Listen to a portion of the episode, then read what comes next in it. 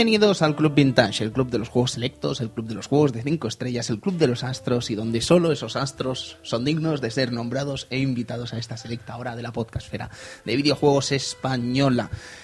Eduardo Polonio, un placer estar contigo hoy aquí. ¿Cómo estás? Buenas noches, muy bien y con ganas de, de hacer un club. Um, hay muchas ganas de hacer un ganas, club ¿eh? y con Kitian Sevilla también por aquí, Pues como sí. no podía ser de otra forma. Sí. Cristian, ¿cómo estás? Pues muy bien, muy bien. Aquí con ganas de comenzar este club que promete ser apasionante, que con unas ganas tremendas. tú. Sí, y además ha costado sudor y lágrimas Sí, sí, sí, este sí, juego sí, sí, porque, sí, en sí. fin, vaya tela. Yo he llorado un par de veces.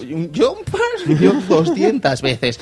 Y Tony Piedra Buena, eh, de veras, eh, vosotros lo echaréis de menos, pero yo lo he hecho bastante más porque llevo bastante más sin hacer un club vintage. Va a hacer Sí. casi un año sin club. Lo sentimos mucho, pero tenemos buenas noticias eh, porque va a haber este, que vais a, estáis escuchando ya, y en nada, en una semana, hay otro más. Sí, sí. Uno muy especial además y que teníamos muchas ganas de hacer, pero que las circunstancias nos lo han impedido. Estamos hablando del especial de Satoru Iwata. Como Mm. bien sabéis, falleció hace unos meses, nos dejó de forma bastante inesperada, podríamos Totalmente. decir, y queremos rendirle homenaje, un homenaje que sin duda eh, merece y que queremos brindarle desde aquí, Sí, desde sí. el Club Vintage, y queremos brindarlo con vosotros, queremos brindarlo en directo desde Retro Barcelona. Así que si os parece bien, Edu, empezamos ya y vamos a hablar de esto directamente.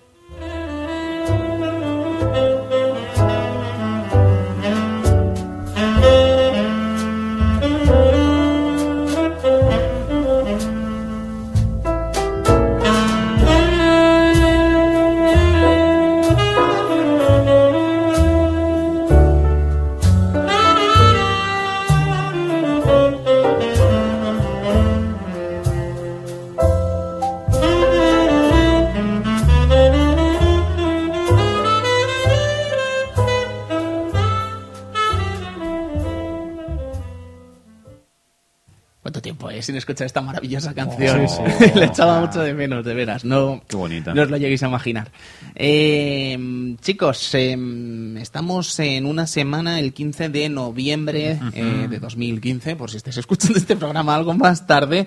El 15 de noviembre de 2015 en la tercera edición de Retro Barcelona, un evento que merece sobrevivir, eh, no porque vaya a morir, ni mucho menos, No, pero no, que merece, no, pero me- merece todo nuestro apoyo. Me- merece crecer, no sobrevivir, Mere- merece, crecer. Merece crecer, merece todo nuestro apoyo porque Sí, actualmente no creo que sea exagerado y que me perdonen la gente de Retro Madrid, eh, una feria que adoramos y que hemos ido ya y que, en fin, espero que el año que viene tengamos una edición a la altura de lo que podíamos esperar de Retro Madrid cuando disfrutábamos de esta fiesta, ¿no? Sí. Pero sin duda Retro Barcelona es prácticamente ahora una de las representantes casi de las ferias de retro en España Totalmente. es una de las representantes de feria retro en España. Hay muchas y es maravilloso y cada vez hay más, pero la de Barcelona está postulando para convertirse en la feria central casi del ocio recreativo clásico, eh, consolas, etcétera, aquí en España.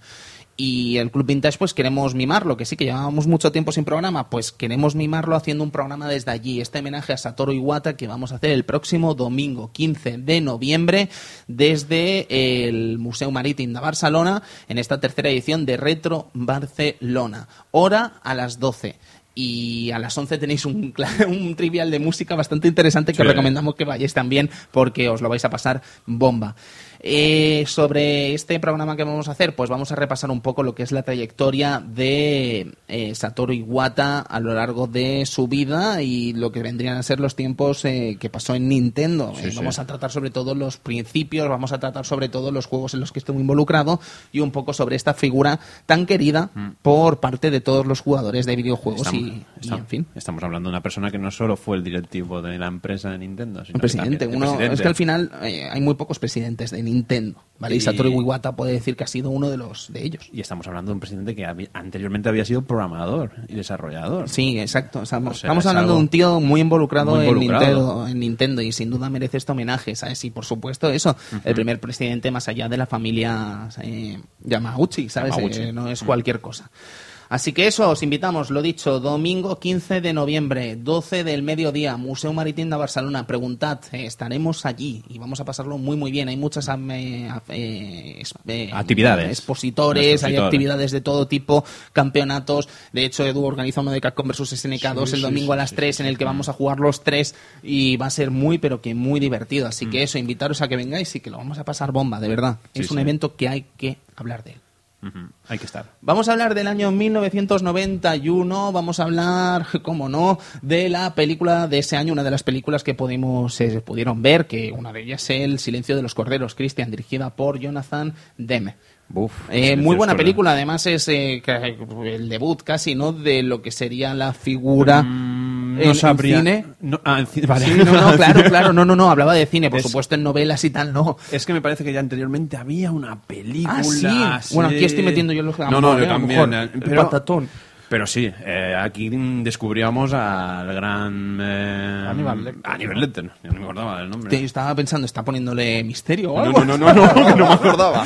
No, no, pues el caso es que esta primera película, juraría, o al menos la que se hizo famosa, vamos a Ah. Sí, sí, decir, la que se hizo famosa, de sí, sí, sí, Aníbal sí, sí. Lecter, con un Anthony Hopkins estelar, acompañado por Jodie Foster, eh, Scott Glenn, en fin, un montón de actores eh, espe- espectaculares y una película muy, pero que muy querida. Hablando de música, sabemos que hemos hablado ya alguna vez de Dangerous, hemos hablado alguna vez de este disco increíble de Michael Jackson, el que vino después de Bad, que no es decir poco, pero me parece uno de los discos más redondos de Michael. Y al final es que como hemos hablado tanto del año 1991, es que es imposible ya no repetir casi, ¿sabes? Sí, sí. Que dices, joder, es que hay muchos discos, bueno, pero es que no sabemos tanto de música Co- como, en nos gustaría. Como en culto de Michael Jackson. Canciones de Dangerous. Pues a bote pronto, Dangerous. Ah, vale, ¿Sabes? sí. Ya sé que suena fácil, pero no, no, es que es una maravilla de canción. La más famosa del disco, sin ninguna duda, Black or White. Ah, Black or Y una No excesivamente famosa, que os diría que es un tema principal dentro de las canciones míticas de Michael Jackson. Insisto, no muy famosa, es Who Is It. Un tema Is increíble de Michael. Luego tenemos In the Closet, eh, tenemos eh, Remember Time, eh, eh, Heal the Wall, una maravilla, un himno también a la paz, eh, increíble.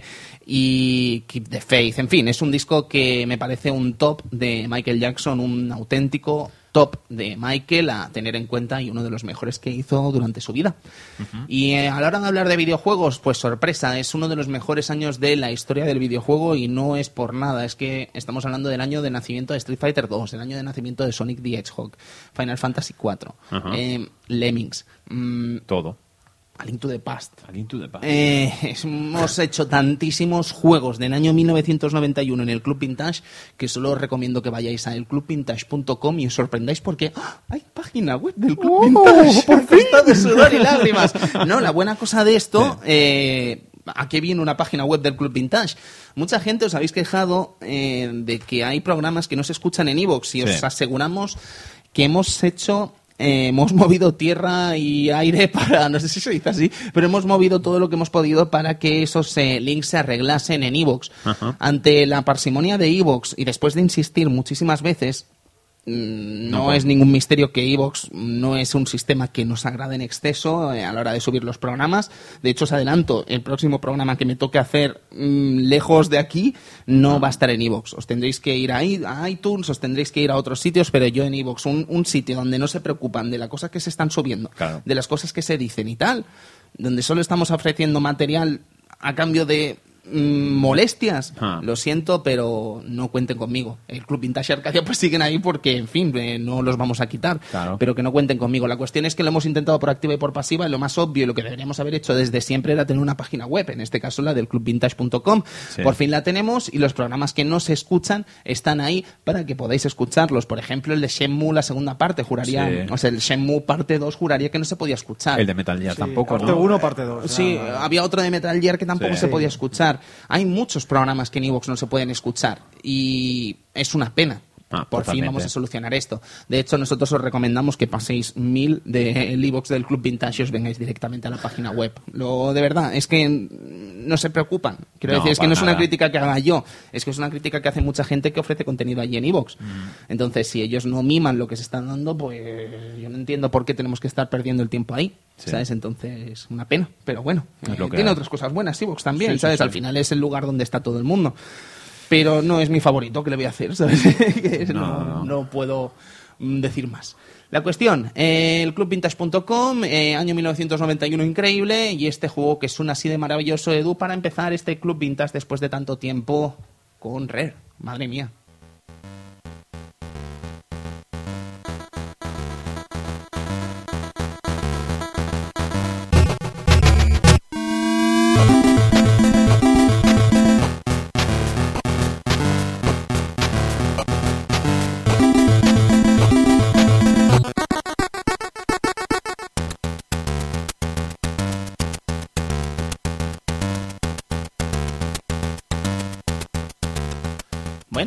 Battletoads, Edu Kitian, em, es difícil hablar de esta obra sin recurrir al tópico de la dificultad.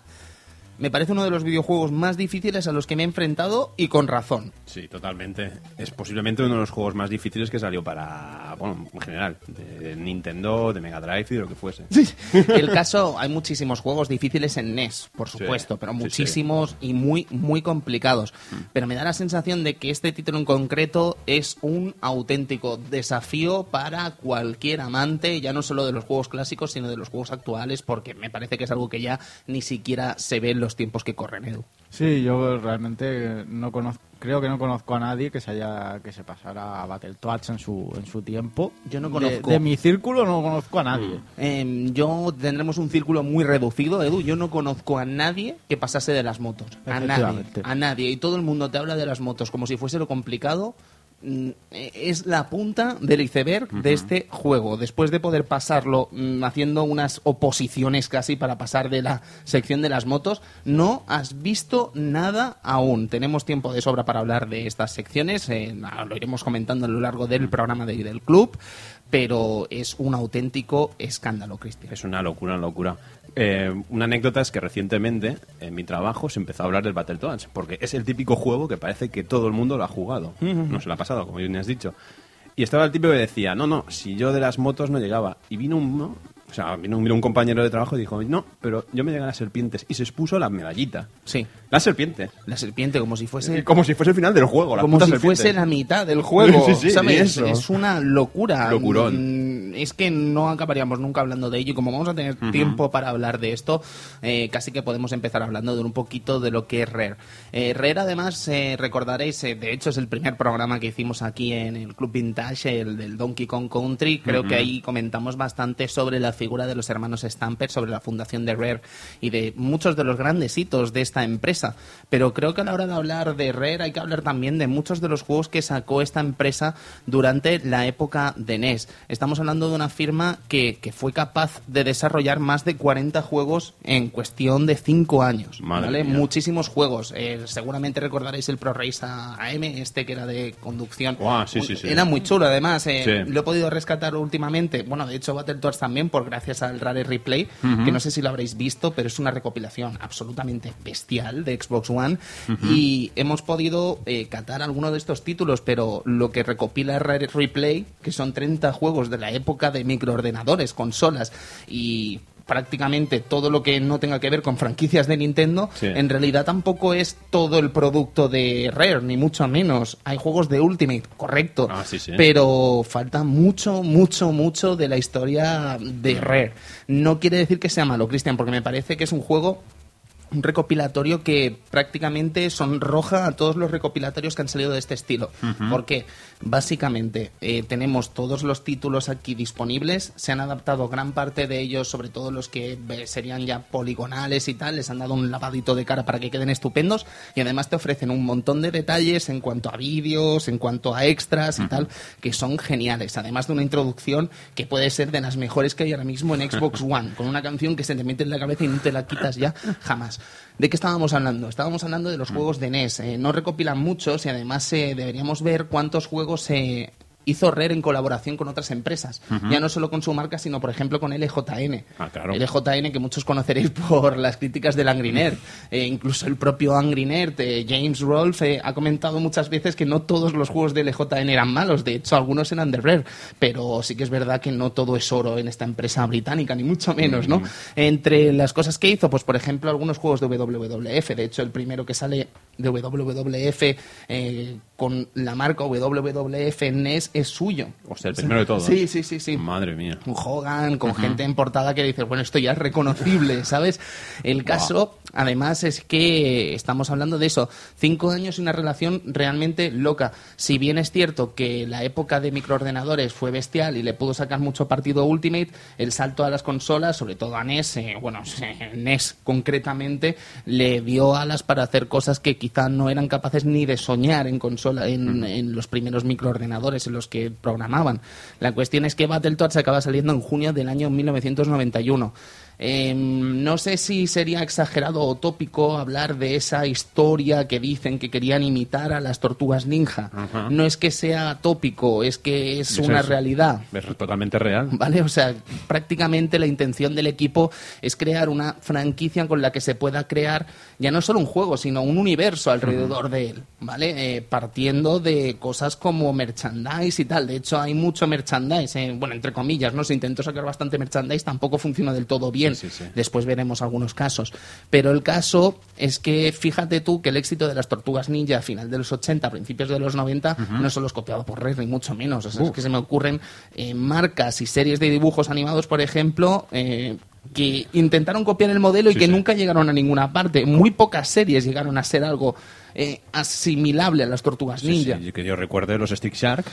Los Street Shark eran horrorosos. Yo Madre mía, recuerdo lo- de niño, además, es que eran horrorosos. Y lo único bueno que tenían eran los muñecos, que eran así como gigantes eh, y cogían cosas con la Yo boca. juraría además que, bueno, ya sabes que esto en Estados Unidos sería diferente, que se estrenaría la serie a la vez que los muñecos, o primero la serie y después los muñecos. Yo recuerdo perfectamente que a España llegaron primero los muñecos y después la serie, Mal. lo cual era un auténtico sinsentido, sobre todo a nivel de merchandise y de compra. No, no, no sé quién podía interesarse por los Street Shark. Por ejemplo, por supuesto, ahora mismo era un, un lector, un lector, perdón, un oyente de, de- de- del Club Vintage que dirá, pues a mí me gustaban y los compré todos. Ok, fantástico, pero no era lo normal, No. amigo, no era lo normal. Lo normal era ir al patio con los Leonardo, con los Donatello. Los Michelangelos. Claro, y con todos los muñecajos que sacaron de las tortugas ninja. Sí, Yo sí. tenía un Leonardo que era un jugador de hockey. Quiero decir, es que no había límite. No, no, no, no había ningún límite. No había Incluso, Me acuerdo cuando juntaban los cómics de Archie que empezaban a inventar Adiós, mutantes. adiós, adiós. Dices, maravilloso, el hombre murciélago, el hombre em, tiburón, el hombre escorpión, el hombre cucaracha, el hombre mierda, yo qué sé. Es que eh, yo no sé si eran Archie, pero vamos que los cómics también tienen un universo ahí loco, loco, se loco. juntaron bastante porque eran Mirage, que eran los oficiales, Archie, que eran los, Los- oficiales. De, de los cartoon a lo mejor, ¿no? Sí, Más bien de lo sí, que era el Saturday. cartoon. En fin, qué no, locura. no, Qué locura. locura. Eh, más cosas, motorratones de Marte, por ejemplo. Motorratones de Marte. Yo no he visto una serie peor en mi vida. Yo te iba a decir que al menos no estaba tan mal como Hostia, yo, la, yo la odiaba, tío. No, no podía con ella, ¿sabes? Es que no sé, no me parecía interesante, Edu. Eran No, tres putas ratas ahí. Pero iban, iban con sus motos y eran punkis. Y de casi. Marte, eh, sí, sí, sí. Eran punkis casi. Eran- Madre eran mía. molones. Mm, Y los T-Rex, por ejemplo. Los T-Rex. Los T-Rex, mucha gente no los recordará. Hubo muchas más series, ¿eh? pero los T-Rex eran estos bichos que eran cinco hermanos, que eran además strippers. No, Sí. no eran strippers, eran, aparte cantaban en un, en un club privado. Recordaréis la entradilla, además. Era muy graciosa. Hay un detalle muy curioso. Lo, Mm. lo bueno de esta serie, amigos y amigas, es que todo el mundo se quedaba para la entradilla, pero no seguía viendo la serie. No, no, la entradilla no, era espectacular, es verdad. Pero más allá de eso, no, no, no enganchaba a nadie, ¿vale? La cuestión es que si te fijas, hay un momento en el principio de la, de la canción que es como que entran todo el mundo corriendo al club, como rápido, nos quedamos sin sitio, están cantando los T-Rex, Dios, y no hay nadie en la sala, no hay nadie, ¿sabes? Solo están esos tipos que estaban corriendo. No me había dado cuenta. Estos son unos payasos, tío. Y luego es que lo peor no era eso, lo peor era que los propios T-Rex era como no te quedabas con ninguno de ellos, quiero No, decir, no, eran como cinco tíos iguales. Es que no tenían personalidad alguna, que era lo bueno que tenían las tortugas ninja o los Battletoads. Sí, sí, sí. Bueno, los Battletoads, además, dejando de lado la serie de Dick. Bueno, Ah, la serie, me- el bueno, capítulo eh, piloto de Dick, está. que no sé si lo habréis visto, pero es horroroso. Es horroroso. Bueno, no es mucho peor que el de Papsi, pero bueno. Ostras, no, no, no, es que el Babsi también tiene tela, porque el Babsi lo que tuvo esa serie, o ese piloto también, era intentar buscar la culunidad. No te sé decir una palabra en castellano, ¿no? Pero hacer cool al tío, hacerlo guay. La pochidad. La- la- y era un puchi total, ¿sabes? Era un puchi total, tío. De principio a fin era un puchi total. La cuestión es que Battletoads, eh, hablando del juego en sí, y sobre todo hablando de estos personajes, básicamente eh, tenemos a Rush, a Seeds y a Pimple. Tres hermanos, tres ranas que son las protagonistas de este juego. Solo contra- controlaremos a Rush y a Seeds, a- Sí. en el caso de que juguemos a dobles. Eh, Pimple y la princesa Angélica, que es la mm, dama a la que tenemos que rescatar, están secuestrados por la reina oscura. Madre y a Pimple no lo vamos a ver en este juego hasta nunca jamás. No, No, lo volveremos a ver hasta el final si es que llegamos, que esa es otra gran historia también por ver. La cuestión es que eh, es difícil y de hecho en el propio Rare Replay eh, hay un vídeo de Battletoads en el que hablan algunas de algunos detalles del juego y algunos detalles de esta franquicia y imagínate lo difícil que es hablar de este juego que ni siquiera ellos son capaces de definir un género para él. Buah, es que no me extraña. Es que es tan completo, es un juego tan completo, tantas... Me da la sensación de que mucha gente que no ha mm, profundizado mucho en él, vamos a decir, quizás se queda con el factor de la primera pantalla de que es un beat'em up. Sí, es un Vale. beat'em up muy al estilo Golden Axe, ¿no? Por decirlo de alguna manera. Ujú. O esto es lo que te viene a la mente. Eso Pero podríamos sí. hablarlo también, pero la cuestión es que técnicamente, como beat'em up, No tiene nada. mm, hay dos pantallas, una y media en realidad, porque después de la primera pantalla las secciones de beat'em up puro, entre comillas, eh, no pasan de trocitos antes de montarte en algo de nuevo. Sí, sí, y empieza a perder vidas. Mm, Edu, ¿es plataformas? ¿Es eh, conducción? Eh, ¿Qué es exactamente Es, que Battletoads? es como una mezcla de muchos géneros. O sea, no, yo no creo que se pueda decir es un plataforma, tampoco. Tampoco. No sé. Eh, beat'em up tampoco, porque las fases de, de beat'em up, los trozos de, pan- de fase que hay de beat'em up son muy cortos. Y tampoco hay tanto enemigo en pantalla en, en según qué momentos para, para hacer un, un beat'em up. Y un juego de conducción, evidentemente, tampoco. O sea, que yo creo que es una mezcla de géneros que en aquel momento se llevaban mucho. Como puede ser el beat'em up, un poco de plataformas, porque también hay plataformas. La pantalla de la nieve, por ejemplo. sería- Es que me mareo. es, es medio plataforma. Es que me mareo, solo de pensarlo. Y Es un juego de acción con muchos. el, el título, como bien Sí. sabéis, eh, de hecho la versión que hemos utilizado para hablar de él es la de NES, que es prácticamente la más mítica, vamos a decir, la más jugada, la más eh, seguida, podríamos decir.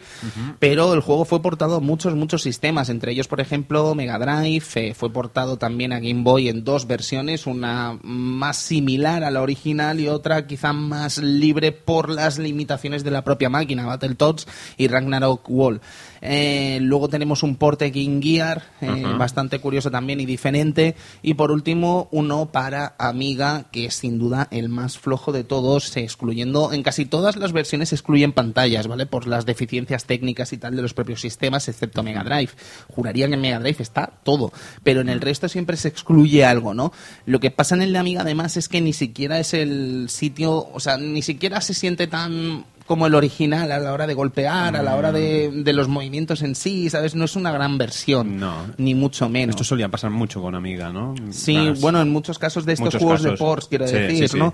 Eh, luego Amiga tenía sus cosas, Hombre, claro, claro. pero En su mundo Amiga tenía sus cosas, pero cuando o sea, lo que, hacías para, lo que hacías para Amiga era estupendo. Sí. ¿vale? Lo que hacías en exclusiva para Amiga, eh, o Atari ST si queréis también, etcétera, para este tipo de ordenador de 16 bits era estupendo. Pero me da la sensación de que muchos, y no queremos aquí ni mucho menos. No, no, eh, montar una hoguera ni nada, Exacto. Pero me da la sensación de que muchos de estos ports eh, al final daban problemas, ¿no? Sí. Y en el caso del juego que hizo Minscape en Amiga, eh, basado en esta obra de Rare, era bastante, bastante delicado. Parece ser eh, que hay archivos que confirman que hubo una, un desarrollo para Master System en programación, pero que al final no llegó a salir. Mm, No he encontrado nada de esta versión de Master System, pero conociendo otros ejemplos es muy probable que tuviese bastante que ver con el Game Gear, bas- Sí, sí. sobre todo lo que sí. se veía y tal en pantalla, pero bueno, no podemos hablar de ello porque no lo hemos visto, así que est- estamos lanzando aquí la primera patata en mucho tiempo. Uy, ¿vale? la Así que patata. bien, bien, la- yo ya las echaba de menos. La cuestión, eh, la versión de NES. La versión de NES al final es la más conocida, Edu, salió en prácticamente todos los territorios y es un juego muy, pero que muy hardcore. Sobre la versión de Mega Drive, decir que hubo un desarrollo que a Edu le va a encantar y es que ni más ni menos lo hizo que Art System Works, Art la empresa que conoceréis por Blast Blue o Guilty Gear. Sí, sí. Sabes que además eh, Art System Works hizo muchos ports durante el antes de que, que le hicieran sus propios juegos, vamos a decir. Es un poco lo que le pasa quizá a Sumo Digital, ¿no? ahora sí. hablando ahora en este caso, ¿no? Que es una empresa que ha hecho ports de todo Y muy bien. Ahora por fin, sí, sobre todo el de Unram 2, que es el más mítico, digamos, sí, ¿no? sí. Y ahora parece que por fin Sumo Digital va a ser una empresa que haga sus propios juegos. Ya se ha independizado, ha comprado su independencia, podríamos decir, que era como lo explicaban más o menos ellos. La cuestión es que Art System Works era un poco el Sumo Digital japonés Por del momento. Japonés, pues. Sí, sí, Y es un porte interesante, un porte interesante en el sentido de que, más allá de que sea más fácil, lo cual no es difícil, mm, valga la redundancia, Sí, sí. no sé si a vosotros os pasa, ¿vale? Voy a intentar explicarlo de la manera más, más clara posible, ¿vale? Pero me da la sensación de que es un juego que se ve a la legua, que no está hecho para ese sistema, ¿vale? Y el hecho de que se intente ver mejor en un juego que no se puede ver mejor, o que podría verse mejor si se hubiese hecho más cosas y tal, lo hace verse peor que la versión de NES. Sí.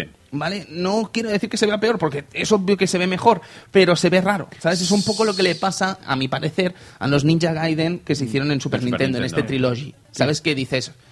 Lo estoy viendo en Super Nintendo, lo estoy viendo mejor, pero no sé por qué creo que es un juego que estaba hecho para 8 bits, estaba hecho para NES. Sí, quizás se tendría que haber cambiado todo, ¿no? O sea, Sí, manteniendo. Sí. manteniendo las fases eh, y todo lo demás, pero gráficamente cambiado entero. Entero, entero. Es un poco también lo que le pasaba así a. hablando de Mega Drive al Mega Man. Al de Willy Wars. Correcto, Te venían correcto. los tres juegos. Eh, Era un lavado de cada impresionante, pero el feeling. eh, El feeling no era el de tener un juego de Mega Drive, era como tener una cosa extraña de NES en tu Mega sí, Drive. y, te ¿sabes? hacía- y posiblemente te haría más gracia en Nintendo. Sí, sí, sí, sí, sin duda. Creo que le pasaba un poco eso también a Battletoads en Mega Drive, pero a pesar de ello es un grandísimo juego y si Sí. podéis hincarle el diente, ni lo dudéis. Bueno, la verdad es que en Europa me parece que no llegó a salir, no lo sé, pero en Estados Unidos es carillo. Y en Japón. In- ojo, inaccesible, cuidado. ¿no? Yo lo vi. eh, en, el, en el mítico viaje en Japón lo vi, pero. El mítico Es- viaje a Japón. Sí, siempre lo. Como solo viaja una vez, pues lo voy Pues, diciendo claro, es siempre. que para eso se va a Japón. Ahí está. y estaba carillo. Pero bueno. no Una sé. pieza digna de tener, en Sí, todo sí, caso. sí, supongo. Hablando de esta versión de Mega Drive, que por supuesto no hemos accedido a ella en versión física, sino que hemos tenido que tirar de emuladores porque es muy difícil de acceder a ella. Eh, sobre todo eso, decir que creo que cuando has jugado al de NES y te pasas al de Mega Drive se ve a primera vista esos cambios. Esos Sí. cambios de dificultad, sobre todo a partir del tercer nivel, obviamente, en el que es más, eh, digamos, más accesible todo lo que estás jugando. Sí, sí, sí. Lo cual tampoco es difícil. La verdad es que no, se nota mucho. Y aparte, ya cualquier bajón de dificultad lo notas a la legua, ¿eh? Porque el de NES es que era, eh, era- pasárselo era, era toda una aventura que no que realmente no llegabas a conseguir, o por lo menos yo. Ya, ya. Edu, eh, yo no sé si querrás empezar ya el debate casi de, de lo que sería el juego y su dificultad. Creo que es un buen momento para empezar, si os parece bien. Sí. Pero nadie duda que puede ser uno de los juegos más difíciles a los que nos hemos enfrentado. Totalmente. ¿Pero creéis que es injusto? O, bueno, injusto, injusto no es, simplemente es dedicarle horas. ¿El Guns N' Ghosts era injusto? Mm, no. Este tampoco es injusto, pasa que, mm, tiene que te- tienes que tener práctica. O sea, tiene que ser un juego al que le tienes que dedicar muchas horas, saber dónde tienes que caer en cada momento, dónde están los pinchos, mm, cómo pasar cierta pantalla. Yo creo que es un juego que, bueno, en verdad, no, yo no creo nada. ¿Qué ibas a decir? que- ¿Qué ibas a que decir? se puede pasar, pero Es- yo a creo ver, que no. eh, hay que echarle muchas, muchas horas. Muchas horas. A ver, pasarse se, puede, se, se podrá pasar, pero Sí. las horas que tienes que dedicarle para conseguirlo son elevadas. Son muy O sea, elevadas. Tienes un ensayo-error en este juego que es enorme. O sea, hay momentos que tienes que morir 30, tienes que morir un montón ¿30? de veces. bueno, ¿30? Por decir un número, para, para realmente aprender a esto no se hace, o esto es por la izquierda, o esto es por la derecha, Sí. o aquí te tienes que Yo he soltar. jugado con libreta, ¿eh? Es Yo he que- jugado con libreta. Hombre, para la pantalla, Totalmente. para la pantalla de, Yo he jugado con libreta. Para la pantalla de las motos y además tramposo, quiero ser. decir, porque al final eh, ahora tienes unas cosas que puedes acceder a ellas, eh, puedes Claro. acceder a un gameplay, puedes ver exactamente cuáles son las órdenes y te las vas apuntando y tal. Eh, a ver, que en su momento también podías mirar las revistas y ver qué te decía, ¿no? Pero Sí. es otros tiempos, son otros tiempos, Otros ¿vale? tiempos. Y llega un momento que era imposible, ya que decías, tío, esto seguramente en su momento podías, pero es que yo ahora mismo no tengo el tiempo que me encantaría invertir para pasarme esta bomba de juego. Sí, sí, sí. ¿Sabes? Y al final era apuntarte las cosas para la- las acciones de, de- de- de- de todo lo que pude para intentar ir viendo y tal y, y aprenderlas. Pero es que incluso así es difícil. Muy lo que pasa es que me da la sensación, sobre todo en las pantallas, ya no tanto en las secciones de speeder. ¿Vale? De, de correr y tal. Pero sobre todo en las secciones difíciles de este juego, que las comentaremos a partir de ya casi, eh, se puede aprender, pero tiene tela. ¿Sabes? Tiene tela. Pero creo que se puede. Se puede. Por poderse se puede, pero tela. Sí, sí, No, sí. tienes que dedicarle muchas horas, es lo que digo, para cualquier cosa que puedas fallar, eh, para que se te quede de que, oye, pues tengo que descolgarme ahora, o no. Mm, Ojo, cuidado. Además, tiene una cosa. Y es que el juego prácticamente siempre funciona bajo el mismo esquema. El esquema consiste en enseño de qué va esta pantalla, no en las secciones de bitmap, que obviamente después no se repiten, ¿vale? Pero en lo que vendrían a ser las secciones principales de cada pantalla, me da la sensación de que empiezan como, mira de qué va esto, ¿te parece difícil? La respuesta normalmente es, sí, me parece difícil. y el juego comienza a carcajearse de ti. Sí, sí, sí. Ja, ja, ja, ja, ¿Ves esto? Pues ahora más. Sí, sí, sí. Y además, rayos tiene algo este, este Battletoads muy curioso. ¿Vale? Es que creo que es una invocación por parte de Rare de todas las cosas complicadas que existen en el mundo de videojuego, menos una. ¿Cuál? Menos una. ¿Cuál? Hay de todo. Si te fijas, hay vehículos, Ajá. hay agua, hay carreras, Hay carreras. hay, eh, secciones de plataformas absolutamente locas, saltos de fe, Saltos de fe. saltos de Sa- fe, saltos a de punta fe, pala, de fe. Pan- eh, pantalla de hielo. pantalla de hielo con las consecuentes resbalones. Claro. Por supuesto, hay pinchos para parar un tren. Sí. Hay de todo, Kitian, de todo. De Pero todo. hay una cosa que no tiene. ¿Qué no y tiene? dirás, "Pf, ¿ya qué más da? Le falta una pantalla de scroll que te mate. Pero bueno, Da da igual, porque da tienes igual. un bicho, por ejemplo, que te está persiguiendo y si no lo adelantas te Uy, mata, ya. ¿vale? Que eso podría contar sí, como scroll. No es un No. scroll, pero el efecto es el mismo. Sí, sí, como- ¿Sabes? Pero es una invocación de todas las cosas malas que te puedes encontrar en un juego de plataforma. Totalmente, totalmente. Y además que no te da tiempo a reaccionar. Eso. Mm, muere, vale, ya sabes por dónde vas, sigue adelante. Un checkpoint, mueres, bueno. O sea, es una continua volver a hacer la misma pantalla. A mí me recuerda como, es como una combinación de minijuegos. Sí, sí. Sí, sí, sí. Más que pantalla es una combinación de minijuegos y venga, espabilate. Estoy de acuerdo. Si queréis empezamos a hablar de las pantallas. Vale. Empezamos.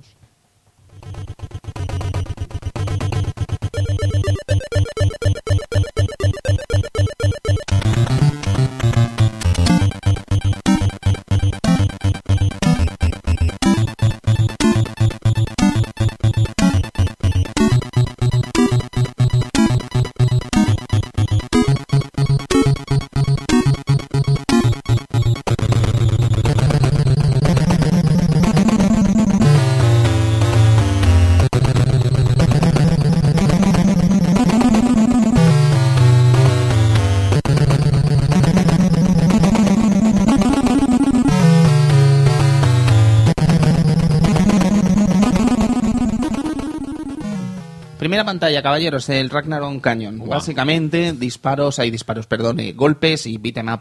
Eh, Kitia, me parece muy interesante esto que comentabas y además eh, mm, una página que me gusta mucho, que es Hardcore Gaming 101, también usa el mismo ejemplo, que es Golden Axe. Golden Axe. Eh, a mí no me parece tan Golden Axe, Lo es que me parece un estilo muy propio, además. ¿Lo aclaramos un poquito? Sí, sí, sí, sí. Mira, eh, no, no, me parece muy interesante, sí, ¿sabes? sí, sí, sí. Porque, guay, mola. Hay momentos Golden Axe por el simple hecho de que, primero, la combinación de golpes más el golpe final Ah, que tira cierto. al enemigo.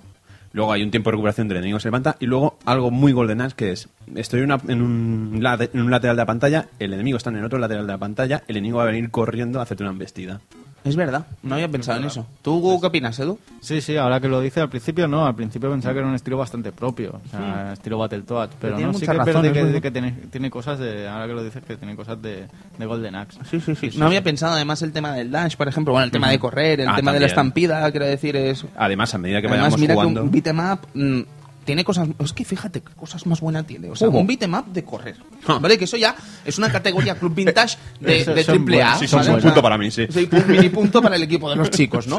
Pero luego. eh, resulta que hay algo que nos gusta mucho en el club vintage, más allá de los ascensores, que también nos gusta mucho en los ups, Oh. no tiene ascensor propiamente dicho, aunque sí, Bueno. pero en lo que es la sección de beat'em up puedes coger un cochino o una rata y lanzarlo al vacío. Maravilloso. Mini punto también. Otro punto. ¿Sabes? Es que, es que somos muy tontos, pero es verdad, es que estas cosas nos gustan Sí, sí, mucho. Y, y luego el grotesco humor de... Grote- grotesco humor. Oh, grotesco humor. Ese momento en el Tú que... te ríes cuando ves la rana poniendo los ojazos, ¿no? Cuando Sí, o los ojos estos, Sí. o, o el rollo Tex Avery, ¿no? O- Yo a mí no me hace ni puñetera gracia porque Vaya. sé que se va a liar la de Dios.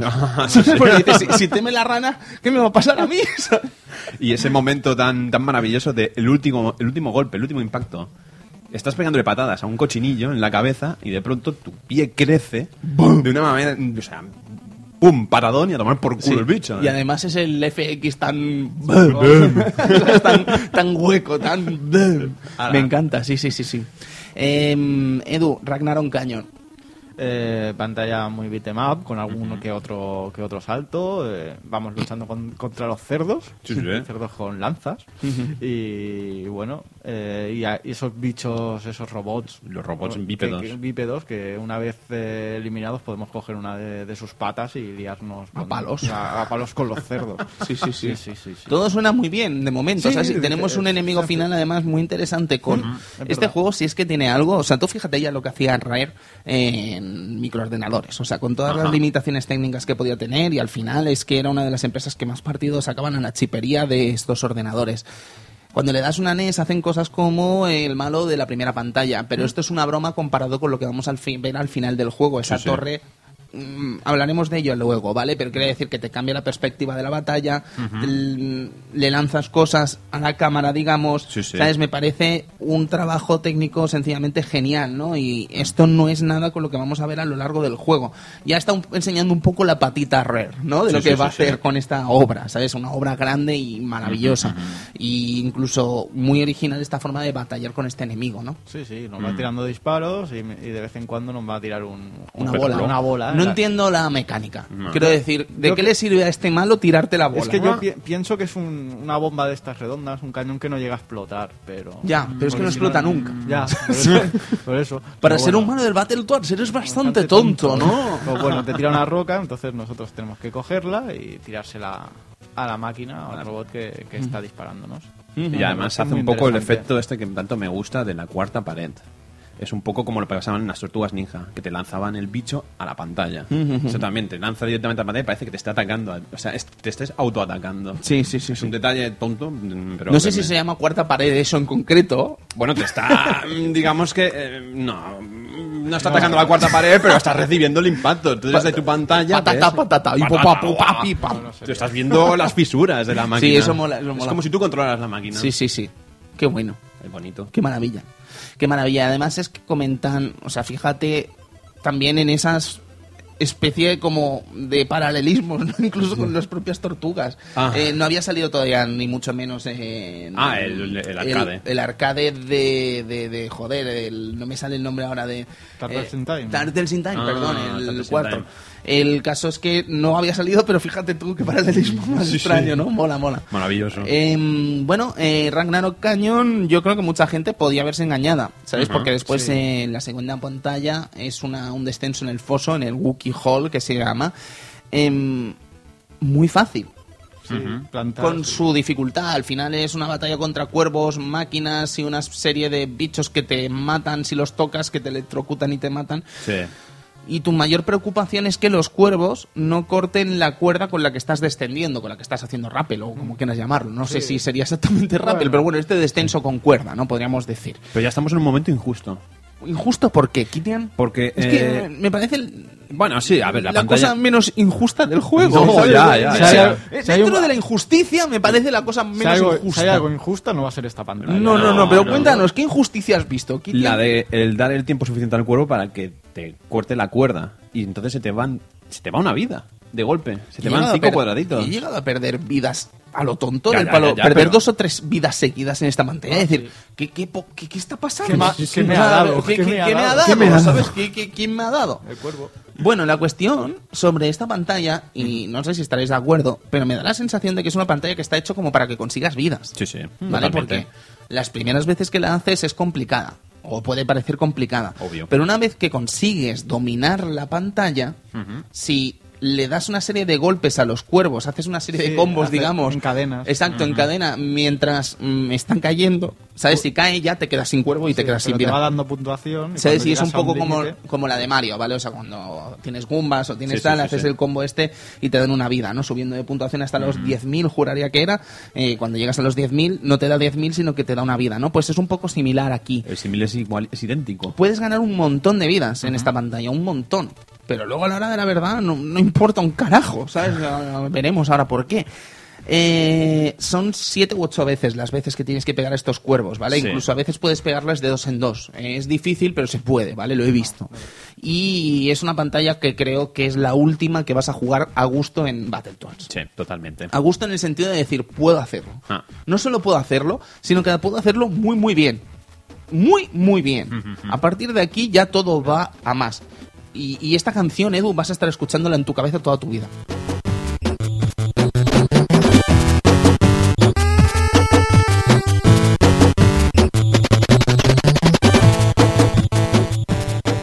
El musicote, musicote rare también, cuidado, ¿eh? Tremendo. Muy, tremendo. muy bien. Y además es que fíjate, no se me ocurre ningún ejemplo, pero muy pocas veces hemos tenido juegos con pedigrí rare 200% con una banda sonora a la altura de lo que es Rare Ajá. Y que haya sido llevada por otras empresas a otras máquinas, ¿vale? No creo que nadie haya sido capaz de llevar la música de Rare a ninguna de las versiones de Battletoads como Dios manda, ¿sabes? Ni Ah. siquiera Air System Works. Que hace buen trabajo en Mega Drive con todo Sí, lo, sí, sí. lo que puede hacer Mega Drive en cuanto a sonido, por mucho que Edu diga. Eh, eh, eh. Es verdad, sí. Pero no suena igual que en NES. No, ¿sabes? no suena igual. O sea, no, no, muy lo que hace Rare aquí es maravilloso y todos los temas que toca, todo desde un rockabilly, desde un rock, desde un típico de estas canciones de estas de surfeo, es maravilloso. Turbo Tunnel. Turbo Tuner. Turbo Tunnel. Empezamos eh, con una sección especie de beat 'em up y tal, con algún salto bastante tróspido también, Sí. algún salto que dices, eh, a ver, ¿de qué vas? este salto, A- ahora este salto esto, a qué ahora viene, ¿no? Y ya empezamos con las motos. Ajá. La mítica pantalla de las motos. Todo el mundo habla de ella. ¿Cuál es la cuestión? Ajá. Llevas una moto, te montas en un speeder, en una moto, como quieras llamarlo, y te van ofreciendo la mm, dirección en la que va a aparecer el siguiente obstáculo. Siempre es izquierda y derecha. ¿Hasta qué? ¿Vale? De momento es izquierda y derecha.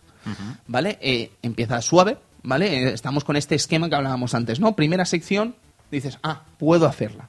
Siguiente sección, ya te vienes abajo Sí, totalmente. izquierda derecha a velocidades absurdas Ajá. eh, muy exigente muy pero que muy exigente a la hora de hacer bien el movimiento no perdona una No. y encima cuando piensas que ya nada puede ir peor saltos Saltos. saltos Sal- rampas. rampas rampas Rampas. con saltos que o las tomas bien o te vas al foso. Y si te vas al foso mueres. Sí. Y si Ah. mueres gastas un continuo. A la y si de bolas. todos los continuos te vas a tu puta casa. Ahí está. ¿Vale? Porque eres un panoli, eres un mierda y aún quedan un montón de pantallas. Y vas a sudar. ¿Vale? Y vas a flipar. Y vas a fliparlo. Em, cuando piensas que esto no puede ir a peor, es que al final Battletoads es esto todo el rato. Cuando piensas que no puede ir a peor, Lo hace. aparecen estas Ah, sí. estas eh, superficies de salto.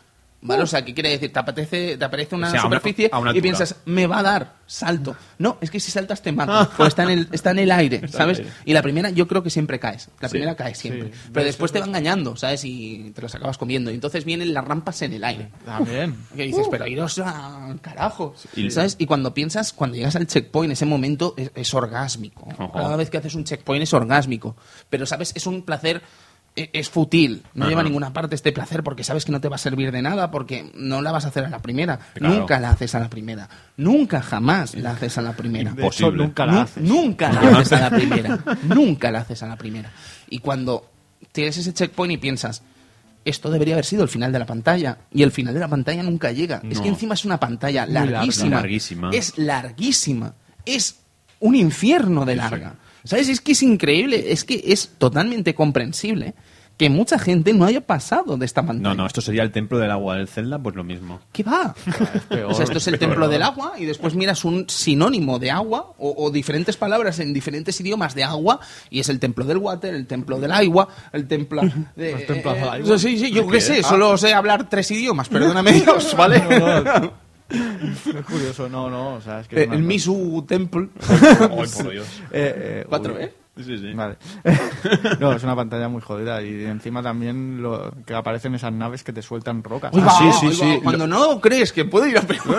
Va peor. Es que te sueltan, te sueltan obstáculos, Y- que y- tienes que y- ir para izquierda y derecha otra vez. y- Y, es lo que decimos, es muy... Ah, y hay un momento que ni te avisa, que dices, jódete. O sea, O sea, tienes que fijarte en la sombra a ver si va a caer en la izquierda o derecha. ¿Y que van montado encima de esa nave? ¿Un oso polar?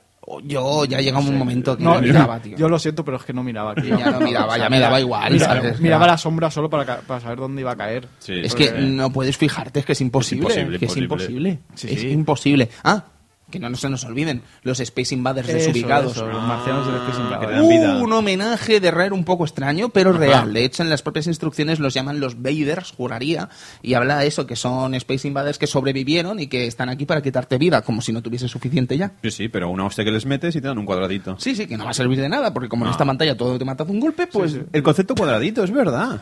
¿De qué No, sirve exactamente? Es verdad, lo había anulado en la mente. ¿De, ¿De qué, qué sirve, el concepto Claro, cuadradito? Vamos por partes. Eh, tenemos vidas y tenemos una barra de energía. Una barra de energía que según te van golpeando, pues te van quitando vida. Sí, sí. Técnicamente, ¿cuántas pantallas hay en las que te quiten vida? Esta y la siguiente. No, hay unas cuantas, ¿no? Pero Ya, quiero ya, ya. decir, en un juego en el que prácticamente todo, todo, Te todo mata. te mata de un golpe, Sí, ¿sabes? que qué? solo sería para las pantallas de beatmap o alguna de plataforma. Sí, sí. Pues si te lleva alguna hostia, alguna rata. O sea, Sí, sí, sí. Hablemos de plataformas. ¿Sabes? Porque cuando crees que nada puede ir a peor, Pantalla de el juego nieve. se convierte en una pantalla de nieve. O sea, además esto es un poco romper todos los esquemas de las pantallas de hielo. Sí. Quiero decir, pocas veces nos hemos encontrado con una pantalla tradicional de hielo, con todo lo que ello conlleva en un juego de plataformas, que te salga tan pronto, ¿no? Ajá. Tan, tan pronto. Tan o sea, estamos hablando de la cuarta pantalla. Es dificilísima, o sea, ya no tenemos lo que sería el típico movimiento de beat'em up, eh, ahora es una plataforma totalmente bidimensional, Sí, sí, sí. solo son saltos y evitar que el maldito hombre de nieve pues te lance bolas. Pero depende cómo, si lo matas también te fastidian algunas secciones. Claro. Tienes que, es una pantalla muy, muy inteligente. Ajá. Eh, hay secciones, hay puertas que están, eh, muros que están cerrados y que tienes que ingeniártelas para saber cómo tienes que abrir ese muro. Sí, sí. Normalmente con diferentes ítems que están en la pantalla, con los propios hombres de nieve disparando que necesitan mil bolas para romper Sí. las de estas. El típico un bloque de hielo. No Sí. sé si os pasó, bueno, el bloque de hielo que encima te pega. Te pega, claro, sí, que sí. te- Tienes que tener cuidado. Por supuesto, ya empiezan los pinchos también. Sí. Sabes que si te tocan los pinchos mueres. Hay pinchos aquí, Edu, para parar un tren. Sí, Ojo, o sea, sí, es un festival de punkis. Es que hay, hay- Por el pelo pincho, Ya, ya, ¿no? ya, ya, ya, ya. No porque te pinche. La cresta, la cresta, sí. Madre mía. Eh, hay un momento, Como yo. hay un momento que tienes, eh, que están los típicos pinchos que si pasas por, por, por debajo te caen encima, Sí. ¿sabes? Lo de los pinchos típicos de las plataformas. Hay un momento que tienes que hacer un salto de fe, pero no lo suficientemente fuerte para que no te dé el pincho. y, y- y recordar que cuando estás cayendo tienes que moverte un poco al lado porque si Sí. no el pincho te cae. Y eso mientras el oso te está tirando una bola. tienes que agacharte. O sea, nada más caer, te tienes que mover por un lado, agacharte, si no te comes o el pincho o la bola. Pero algo te va a quitar vida. O ese momento en el que se están desplazando las plataformas y empiezan a lanzarte bolas de nieve mientras se están desplazando las plataformas, mientras tienes un pincho arriba y pinchos abajo, y dices, tío, pero ¿de qué mierda va esto? Sí, sí. Y otra pantalla larguísima, además. Si no tuviese suficiente, O además es o- larguísima. O, la- o- o las bolas estas que se vuelven, que empiezan siendo pequeñas y acaban siendo gigantes. También. Hay un momento que tienes que ir saltando de plataforma en plataforma. Te van cayendo bolas. Que encima, como te comas una, Es depresivo. ya, este ya si, juego. si te, si te comes y estás arriba del todo, ya, Ya. estás abajo. Es depresivo. Otra vez. Y hay que recordar que es una pantalla de nieve. Y es una pantalla de nieve. O sea, que repalan más que, vamos... Am, ¿No os pasó en la sección en la que tienes que romper el muro con el hombre de nieve, disparando bolas de nieve, Sí. de pensar que esa no era la solución? Yo también, Ajá. porque se tira media hora. Pero es que además las tira a dos alturas. Sí, Sí. de arriba de O sea, abajo. encima. Sea, es que es para flipar. Te las tira a dos alturas, con lo cual tienes que adivinar dónde te la va a tirar siempre para no quitarte vida. Porque aquí sí que va con eh, la energía y no quita poco además. ¿Sabes? No. Que son como cuatro bolazos a cascarla. Menos. Menos. En fin. diría que menos, menos, ¿eh? Dios santísimo. La cuestión, el- son cuántas bolas necesita para romper el muro, porque ya llega un momento que decías, llevo aquí un montón de tiempo. No, a ver, no es un montón de tiempo de decir, llevo cinco minutos, ¿vale? No. A lo mejor es un momento que dura como 20, 30 segundos, pero se te hace eterno. Claro, ya. Porque estás evitando las bolas y no tienes la certeza de que eso esté funcionando, ¿sabes? Además, mentalmente, eh, con todo lo que hemos aprendido con los videojuegos, nos da a pensar que cuando hacemos una cosa muy repetidamente, no es la correcta. Y ahí te tiras un buen rato haciéndolo. O sea, algo está pasando, algo estás haciendo claro. mal, que es mentira. Claro, estás haciendo eh, bien. Espero que con, la- con las dos primeras se rompa y ves que no. y dices, No. uy, aquí pasa algo. o Voy a tengo que pegarle yo a la, a la pared, pero no le doy. ¿Qué hemos hecho para merecer esto? bueno, eh, surf City. Quinta pantalla, volvemos Wow. otra vez a llevar un nuevo vehículo, ahora una tabla de surf muy molona, muy Sí, sí. era la etapa. Sí, era coguabunguesco esto. Y a ver, es muy difícil. Sí. Pero Muy, no es- muy pero difícil. No es tan difícil como. No. Y aquí piensas, bueno, ya habré hecho la turmalet. Sí, ya dices, bueno, ¿Sabes? Porque no es un excesivamente difícil, tienes que controlar algunos saltos, sí que es verdad. Luego El- tienes esto de que. el- los remolinos. Exacto, sí, tienes cosas complicadas, Kitian, pero. Ajá. ¿Crees que es más difícil que el turbo túnel? No. ¿Ves? Es que es eso. No, no, no, no, coña, no. ¿eh? Luego ya vendrá, ¿sabes? Sí. Ya, ya, ya vendrán más cosas. Pero de momento la sensación general es no es tan difícil como el turbotúnel. A lo mejor ya he hecho la turmalet. Nada más lejos de la realidad. Nada más lejos de la realidad. Sexto nivel, eh, Carnath Lair. Mm, el caso Edu es que es una de las pantallas además que a mí de pequeño más me llamaron la atención. ¿Vale? Porque yo la primera vez que vi Battletoads fue con Videoshock, con el programa que daban aquí en TV3 de videojuegos y tal. Sí, sí. Y la primera pantalla que vi de este juego fue la de Carnath Lakes, con las eh, serpientes, Serpientes. y tal. ¿Cómo explicarlo? Es una especie de pantalla de plataformas en las que hay unas serpientes que aparecen por agujeros eh, a los lados de cada pared y hacen una pequeña sección al más puro estilo Snake, Sí. ¿vale? El típico juego de Snake.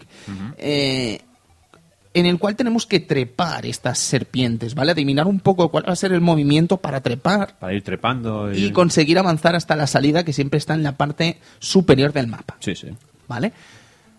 Como es el esquema típico del juego, la primera sección es relativamente fácil. Además, no tiene pinchos. Es decir, Eso es- eso que si fallas, bueno, mm, podría haber sido peor. Sí, si fallas tienes que volver a empezarla, pero. La cuestión es que a partir de la segunda sección hay pinchos. Sí.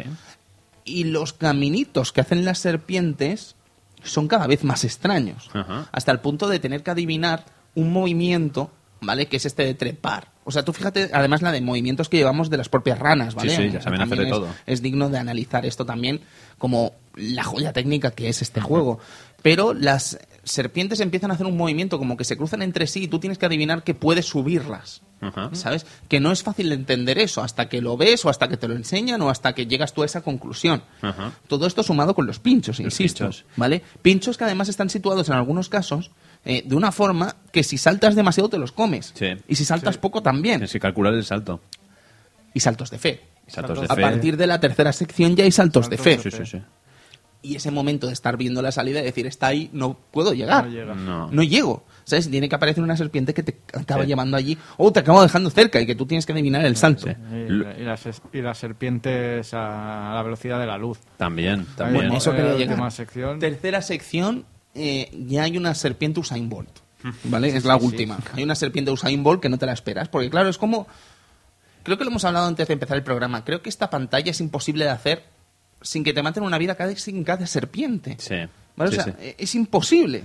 Luego tiene. Eh, Pero es que encima te sigue fastidiando. Hmm. ¿Vale? Porque en la cuarta sección ya hay una serpiente, la última en concreto, es una serpiente de escasos tres cuadrados. ¿Sabes? Es muy pequeña Hmm. esa serpiente y no te la esperas tan pequeña. No te da tiempo de saltar y te comes el pincho. Sí, ¿Sabes? sí. Y como.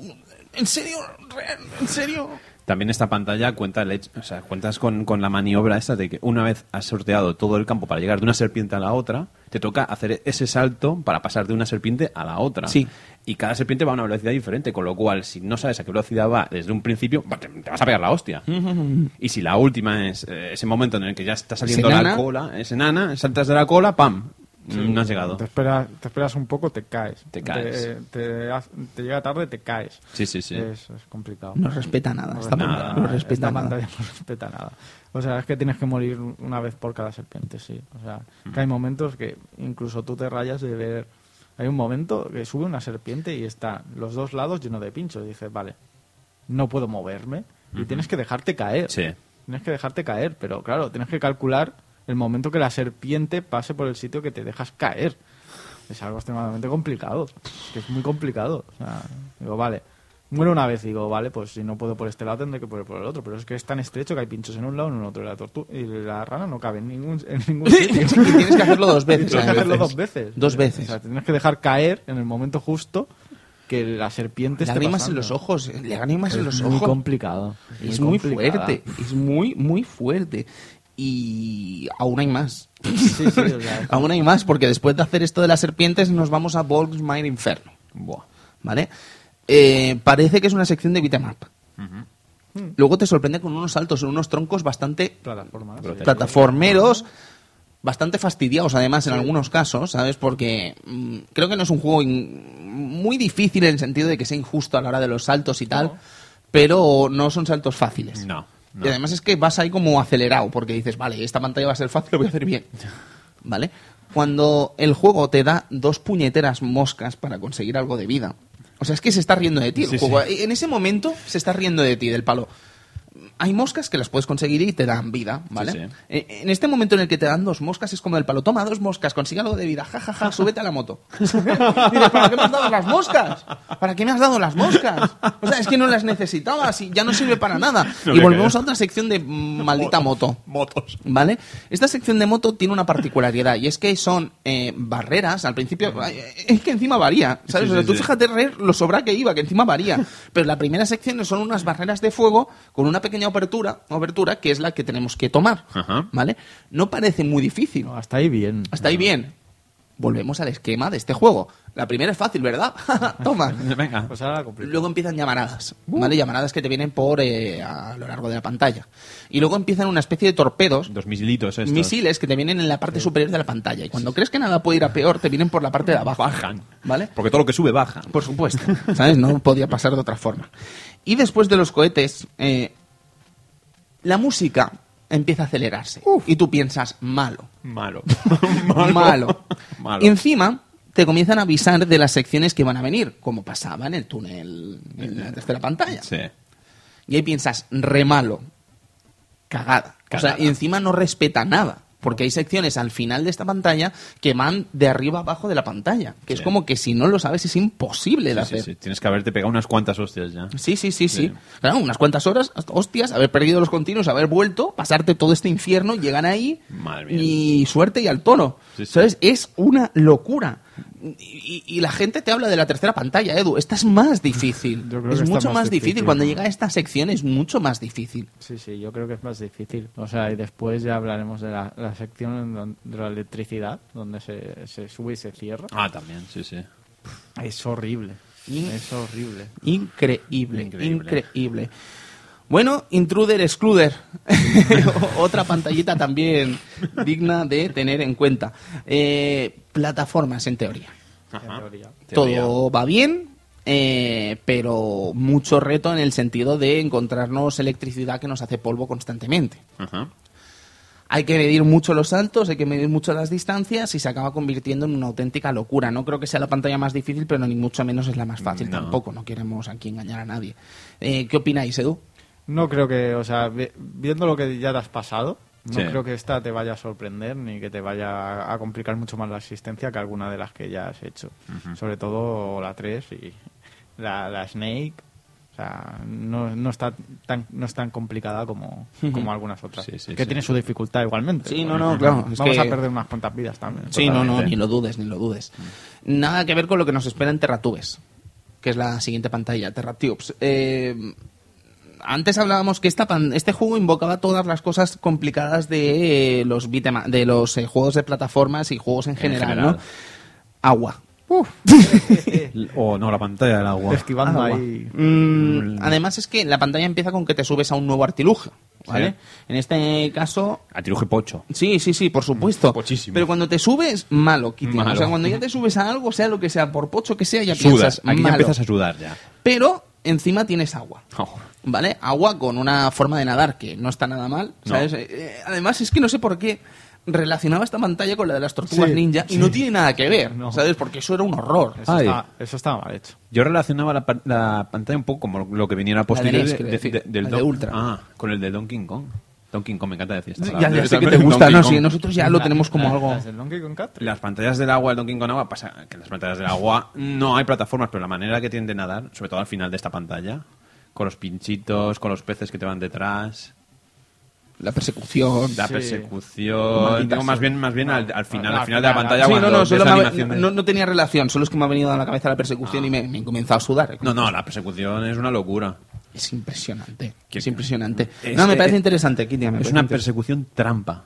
¿Por qué? Trampa. Porque ves la pared, Es tramposillo, eh. es tramposilla, dices, hay un movimiento aquí que va a hacer la rueda dentada y que tengo que mm, saber cuál es. Tengo que meterme en un sitio para que no me, atro- para que no me chafe.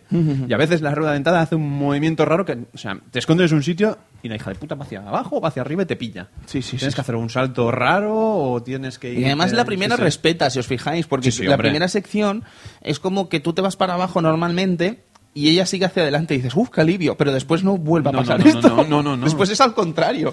Claro, o sea, primero respeta el juego, pero después. La primera sección respeta. es un Pero decir. no es que no sirve de nada. No sirve de nada, es para que aprendas a... Es para que aprendas cómo van las cosas, Sí, sí, pero... Os va a encantar la siguiente pantalla, Rat Oh, no. Race. La, la carrera con las ratas, ¿vale?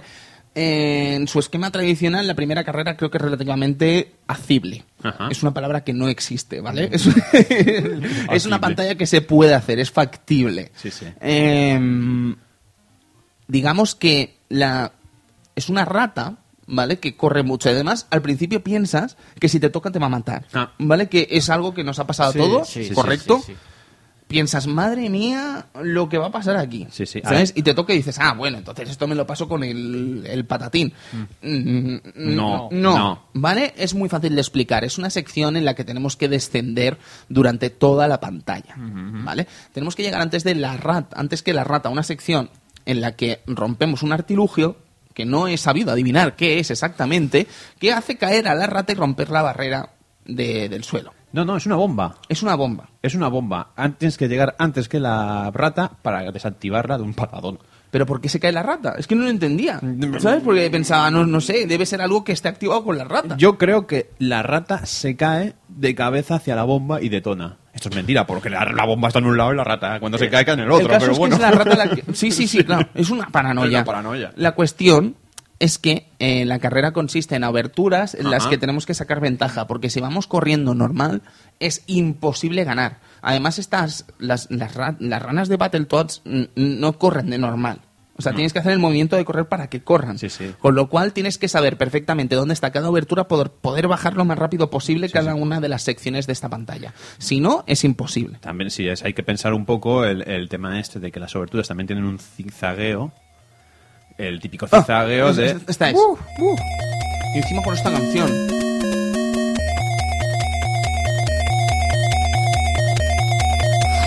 Pues imagínate bajar. Encima con esta canción, es que te estás volviendo loco. Y estás haciendo el zigzagueo, el típico de que no tienes que tocar ninguna base para no pararte. Sí. Y, y con esta musiquita, con la rata detrás, tuyo, sudando. Más allá de locura. que pierdes muchas veces, Sí, sí. incluso ganando, hay veces en las que piensas que es imposible ganar. ¿Sabes? Que hay, hay veces que la rata desaparece. ¿Sabes? Que dices, pero ¿cómo la voy a pillar? que se ha dopado. es imposible pillarla. ¿Sabes? Y tienes que saber perfectamente por dónde caer, porque si no, no la pillas ni harto vino. ¿Sabes? Es, es- es de locos. Es locura, Es locura. de locos. Pero la tercera pantalla, o sea, la tercera sección es Usain Bolt hecha rata. es Usain Bolt. ¿Cómo puede correr tanto esa rata, Edu? Que es, que es verdad que las ratas corren mucho. las ratas pues las corren mucho. antropomórficas, imagínate lo que deben correr. Madre mía. No sé, tiene una velocidad increíble. O sea, es que es lo que dicen, no piensas que vayas a, a poder ganarla. Dices, aquí me adelantará y tendré que luchar contra ella o algo. Ajá. Que va, que va. Bueno, el detalle también es eso. eh, a la rata se le puede pegar clecas. Sí. Le puedes pegar clecas que no sirven para nada. Para nada. Para nada, porque encima te retrasan. Porque Claro, cuando tú que- ya has pegado una cleca, la rata ha vuelto a la pared y ya, o sea, ha pegado contra la pared y ha vuelto. Sí, sí, o O sea, no sirve de nada pegar aquí. Pero bueno, te O sea, puedes no quedar ahí trata de eso. una hora pegándole a la rata, que la rata tiene que hacer, que hacer su camino y ya está. Klinger, Klinger Winger. Em, esta pantalla al final eh, estamos llevando una especie de. ¿Cómo se llaman estos vehículos de una sola rueda? Ahora no me sale el nombre. Bueno, la O, cuestión. eh, uniciclos. La cuestión es que es una especie de uniciclo, ¿se llama uniciclo de verdad? No ¿O me has sé. lanzado la patata? Me has lanzado el patatón. La- la- Monociclo, ¿no? Monociclo. Sí, correcto. Monociclo. Uniciclo, Qué cabrón. Uniciclo, Qué no, imbécil. monociclo, ¿no? La cuestión es que eh, tenemos que seguir estas secciones hasta llegar al final, pero no es nada fácil. O sea, no penséis que esto es fácil, es otra pantalla que la tenéis que aprender Y prácticamente. además te, te persigue un vórtice de colores. Sí, sí, sí, que encima, de nuevo, parece que estás mm, perdiendo distancia constantemente, incluso haciéndolo bien. Sí, sí. ¿Sabes? Hasta el punto de decir, ¿pero qué tengo que hacer para hacer bien esta sección?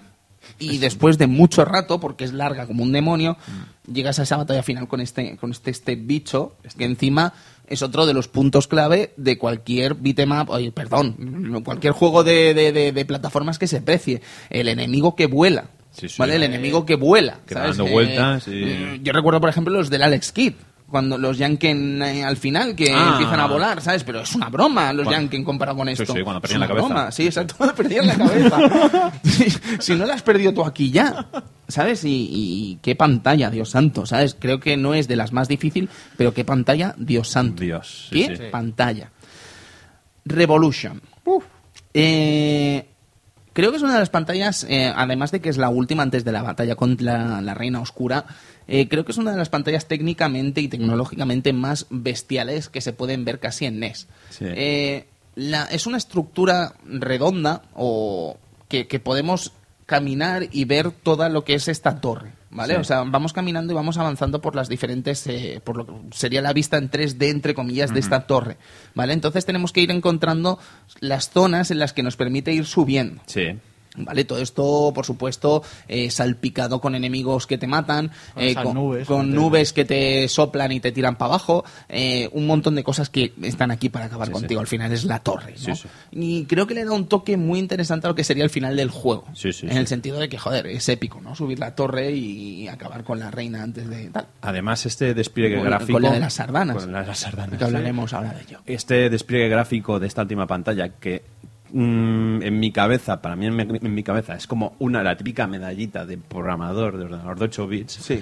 Que recuerda un poco, me parece que era un juego que se llamaba Castellion, que era como de un bicho que iba subiendo también en, en rollo que según a dónde ibas, eh, ibas subiendo, ibas bajando. Es un poco como esto, como es la medallita del desarrollador. Es ¿Qué conseguir quieres? O sea, hacer- el- el gran mérito, El ¿no? gran mérito de hacer algo mm, tan vistoso con una máquina que en su momento era puntera. Pero que, bueno, sea, luego es un- difícil, ¿sabes? Es muy difícil, es un detalle. Y me parece que esta última pantalla es, es un exquisito, o sea, es un es- exquisismo gráfico por eso, por, este, por esta definición. Sí, sí, eh, o sea, es una maravilla técnica esta Sí. pantalla. En ese que va girando y va girando el de esto, la verdad es que es bastante muy espectacular. Después en otros juegos también más adelante. Sí, sí. Por ejemplo, en Castlevania me recuerda mucho cuando Ah, también. subiendo la, La torre. la torre, la to- sí, la torre de Pisa. Sí, sí. que también vas, vas girando y vas subiendo. La verdad es que el efecto es- está muy conseguido y es que es una NES. O Sí, sí, sí. Te deja bastante, bastante flipando. Te deja muy loco. muy loco y es eso que es un mérito tecnológico y técnico mm, a muy al alcance de muy pocos estudios quiero decir Sí, al sí, final sí. Rare es lo que es sabes y es una empresa que revoluciona tecnológicamente casi todo lo que pisa sabes y en NES pues también tuvo estos mm, desquicios de genialidad en los que eh, demostraban todo el partido que se le podía sacar a la plataforma con un poco de mimo Mm, es una maravilla, insisto, es una auténtica maravilla lo que hacen con esta pantalla y yo francamente no la conocí antes de jugar al juego y fue una grata sorpresa, algo por lo que creo, no sé si os sonará exagerado, pero algo por lo que creo que incluso vale la pena jugar si no has jugado a este título nunca, ¿sabes? Por ver esta pantalla y decir, madre mía, lo que hacía esta gente, ¿sabes? sí, o sea, sí. qué locos, tío, qué locos. Y es una, es una pantalla fantástica para encarar lo que es la última gran batalla de las ranas contra la Reina Oscura. Mm, difícil también. Difícil. Difícil, Difícil. ¿sabes? Además es que no perdona una. No. Es decir, lo que más me gusta de ella es la pose de Sardanera. ¿Sabes? Tiene una posición muy extraña. Sí, es muy rara. Sí, sí. Las animaciones de la, la Dark Queen son muy raras. Sí, sí. A la Los tornados. El, el ahí. tornado este, convertirse en torbellino eh, con la pierna así. Y vuela, ¿sabes? vuela. O sea, y vuela. Y, ahora Y ya está. Torbellino y, vuela también. Venga, ¿Por qué Sí, no? Tiene todo lo que nos gusta de un malo. Sí, sí, sí. sí. Torbellino y volar. Sí. No sé si... Es que claro, Ah. después de hacer todo esto... Ah. Bueno, para empezar, quiero lanzar una patata. ¿Creéis que este juego se puede pasar a dos jugadores? Es que creo que solo fastidia al segundo jugador. ¿Era posible jugar a dos jugadores a este juego? claro, sí. Cristian. Oh. Le ha pasado lo del Angry Nerd. Le ha pasado lo del Angry Nerd. El Angry Nerd, además, os recomiendo que veáis el vídeo. Eh, la gracia es que están para jugar él y el de la guitarra. Ah, de la guitarra, sí. ¿Vale? Y el de la guitarra le dice, vamos a jugar los dos. Y dice, ¿pero qué cojones vamos a jugar dos? Si es un juego de uno, no sé cuánto le da el estar y jugar los dos. Se puede jugar dos. Pero la cuestión es, ¿ayuda en algo jugar dos? No. Yo creo que más bien no. Imagínate en la pantalla de, en la, en la tercera pantalla. O sea, yo no he o visto... sea, yo no si ya tienes que estar pendiente de todo. Te voy a decir más, Edu. Creo que no he visto ni un gameplay, ni he visto ni una imagen del juego. Y mira que hemos visto cosas a lo largo de estas últimas semanas en las que se vea los dos jugadores en alguna de las pantallas finales. Creo que es territorio virgen. ¿Sabes? Creo que es territorio virgen. No, hombre, alguien se lo ha tenido que pasar. Pero es que es un juego imposible. Además es el típico, tiene la pinta, es el típico juego que tiene fuego amigo. O sea, que estás pegándole hostias y le pillas de hostias a la rana de al lado. santo. Sí. Sí, sí, sí. Y además es que te puedes tirar. te puedes tirar. Por supuesto. O sea, lo dudabas. O sea, lo dudabas. la y tirarla. ¿Sabes? Que estás ahí sin querer en la pantalla de en el, en el turbo túnel y antes de llegar a las motos te pegas ahí cuatro piños, te cojo y te tiro con la de esto y has perdido una vida, lo tonto. ¿sabes? Y te quedas con una cara de gilipollas loca, ¿sabes? Eh, muy bueno el Angry Nerd de, de, de Battletoads, echarle un vistazo, pero por supuesto no pasa más allá de la tercera pantalla. Bueno, eh, el final, creo que después de todo lo que has hecho, no está a la altura. Bueno, es que claro, es que Después yo de creo todo- que después de todo lo que has después de hecho, todo lo que has hecho, ¿qué ni, está- ni- el final de Metal altura? 4, ¿sabes? O sea, ni de coña. O sea que va a estar a la altura después Ya, es de que- eso. Yo, yo creo que la Nintendo te tendría que, que imprimir un diploma. Hay, una frase, espera, tengo la frase, ¿eh? Sí, sí. Eh, lo que es el pollo, ¿vale? El, Es que, quiere decir, es que al final... El doctor pollo. El doctor pollo. Es que al final tampoco es que haga mucho hincapié en lo que vendría a ser la historia. Tú ya estás a otras cosas. El profesor T. Bird. The Bird. O sea, es el profesor T. Pájaro, básicamente. Mm, te dice una frase que dices, en serio. Te dice, chicos, sacad las sodas y la comida de gordos. ¿Sabes? De junk food, que no sé cuál será la traducción exacta, o sea, se, se refiere a lo típico, ¿no? Ganchitos, eh, Eh, etcétera, ¿no? Frankfurt, Eh, eh. de sodas and the junk food, y dicen, no, tío, saca aquí ya todo. Todo. ¿Sabes? Sácalo todo. O sea, abre el... el Champán, el Chandon. Sí, sí, sí, sí. O sea, increíble. ¿Te imaginas que este es el típico juego que te decían tus padres hasta que no te lo pases, no te compro otro? O sea, es que aquí hubo gente que dejó de jugar para toda su vida, ¿sabes? No pasó de la generación de Puede 8 ser, bits. Puede ser. Posible. Posiblemente. Yo os digo en serio, y creo que os voy a invitar incluso a hacer este ejercicio, amigos y amigas del Club Vintage. eh, preguntad a gente por este juego. Preguntad a gente, o sea, yo no conozco a nadie que se haya pasado este título. Por supuesto, ahora parecerá todo el mundo que se lo ha pasado. Ya, lo típico. No conozco a nadie que se haya pasado este juego. No conozco a nadie. Es más, no conozco a nadie que haya llegado a sexta pantalla. No conozco a nadie. O sea, es como que es un misterio que hay más allá de la tercera pantalla de Battletoads para mucha gente si no se ha molestado en verlo o no se ha molestado en masterizar el juego de alguna Sí. forma. Sin embargo, como decíamos al principio, me parece un juego que se puede aprender. Me parece un, un juego que si le dedicas las horas suficientes, si le dedicas las ganas suficientes, puedes llegar a sacarle partido y llegar a zumbártelo entero. Sí, sí. Pero es muy, pero que muy, muy difícil. Sí, sí. Y es un reto muy a tener en cuenta.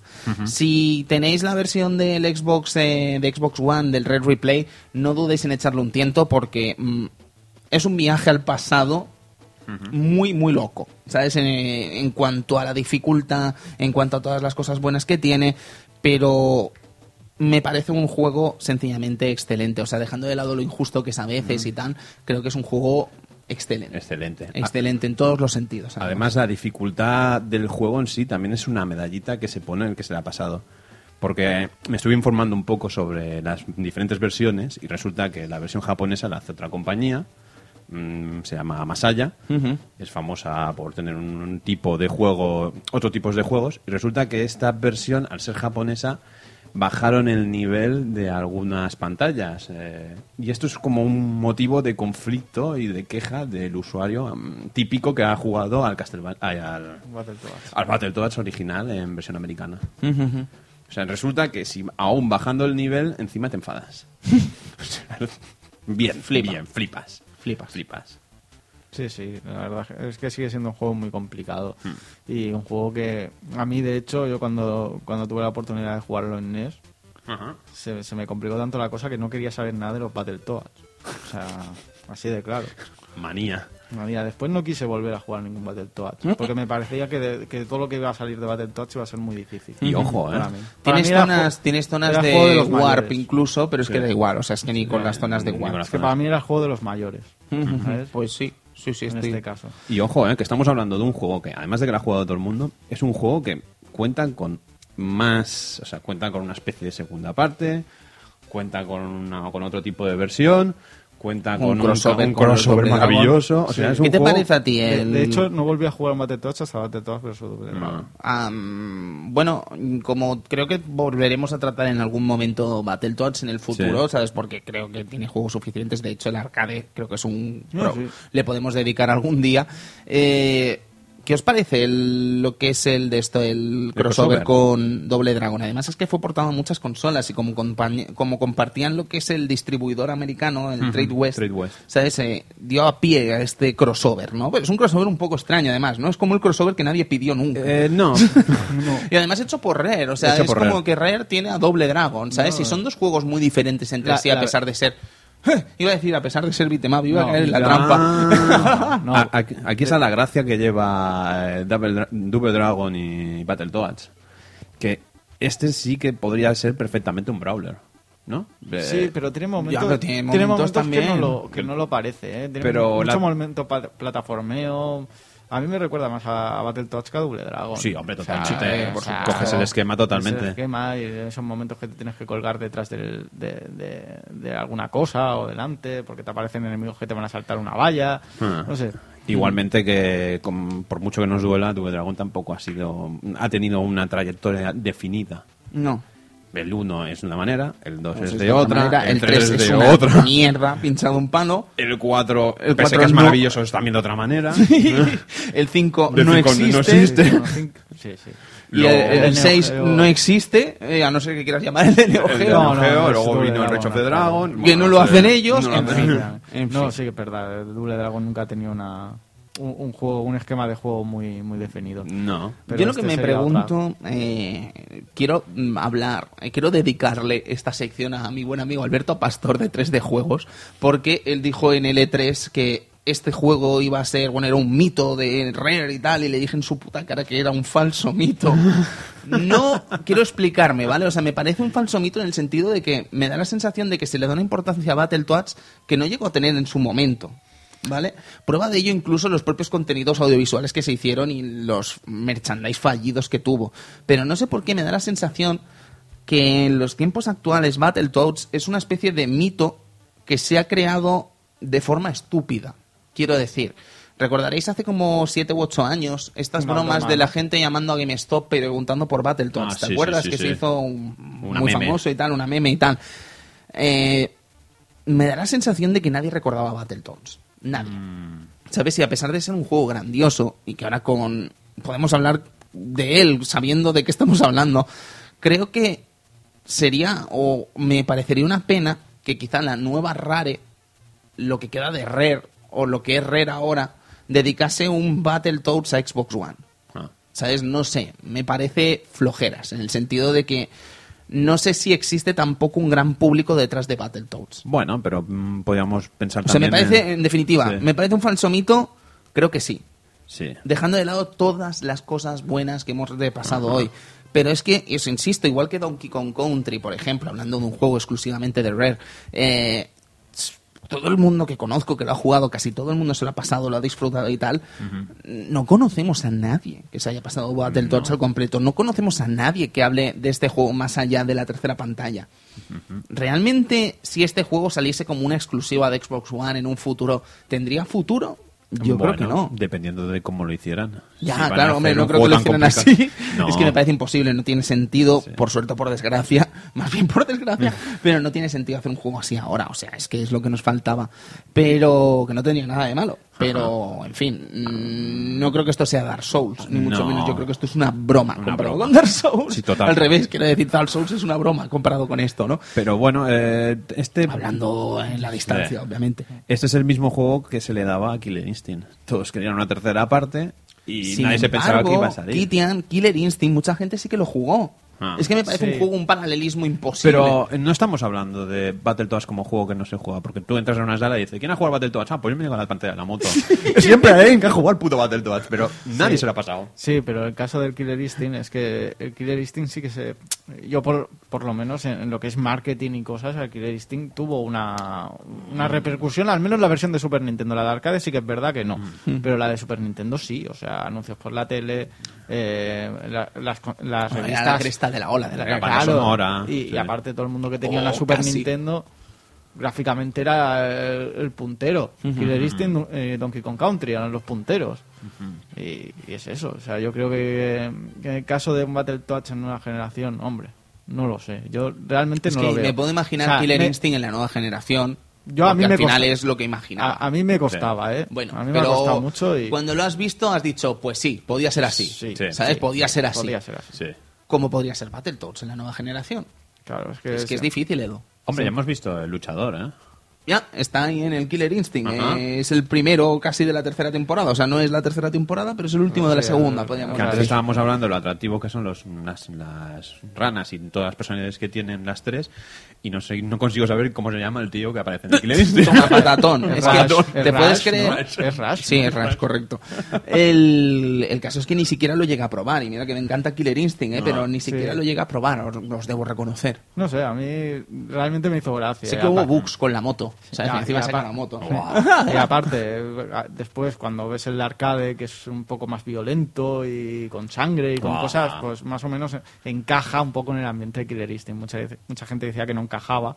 Y hombre, después de ver el de arcade, mm, encaja bastante. Sí, sí, sí, sí. Bueno, es otro, o sea, el arcade, no sé si querréis comentar mucho del arcade, No, pero lo que mola del arcade es que es una canita al aire por parte de Rare. ¿Sabes? En el sentido que es mucho más violento, es sangriento, Ah. es gore en algunos casos. ¿También lo firmaba Electronic Arts? No, ¿O- es la, di- la distribuidora. La distribuidora, solo. Sí, es no, no, posible pero que le diera más- Es un desarrollo total de Rare. ¿Sabes? Con los Stamper y mucha, de- y mucha gente nueva que ficharon en esa época. Guau. ¿Sabes? Pero no es, o sea, lo único que hace Electronic Arts aquí es la distribución de este juego. Sí, es que volver a este juego en la nueva generación, no sé si más allá de algún, algún live arcade o alguna cosa. Yo como Life Arcade me parece bien, pero Sí. como juego al 100% me parece complicado. No llego a imaginármelo, sencillamente es Yo- eso. que sería complicado. Es que ¿Sabes? sería- Casi que prefiero que se lancen con el juego de los piratas que tienen en mente. ¿Sabes? Que al final es una Sí. franquicia nueva o un desarrollo nuevo, vamos a decir, una nueva IP. Y me parece interesante. Que no sabemos cómo va a ser, no sabemos si va a estar bien. eh, no sé cuándo volveremos a ver este juego, esperemos que pronto. Pero la cuestión es que prefiero que hagan algo nuevo a lanzarse un Battletoads que, sí. francamente, no tengo la certeza de que vaya a gustar o que sea realmente esperado por la Sí. gente, excepto por Alberto Pastor. Mi buen Bueno, amigo y Alberto aparte, Pastor. sí, aparte es lo que tiene muchas veces cuando hablamos de mitos, es mucha gente que lo conoce pero nunca ha jugado. y a lo mejor después sa- sacan un Battletoads nuevo y no le acaba de, De convencer. de convencer ya porque no saben ni cómo era uno ni cómo era el otro.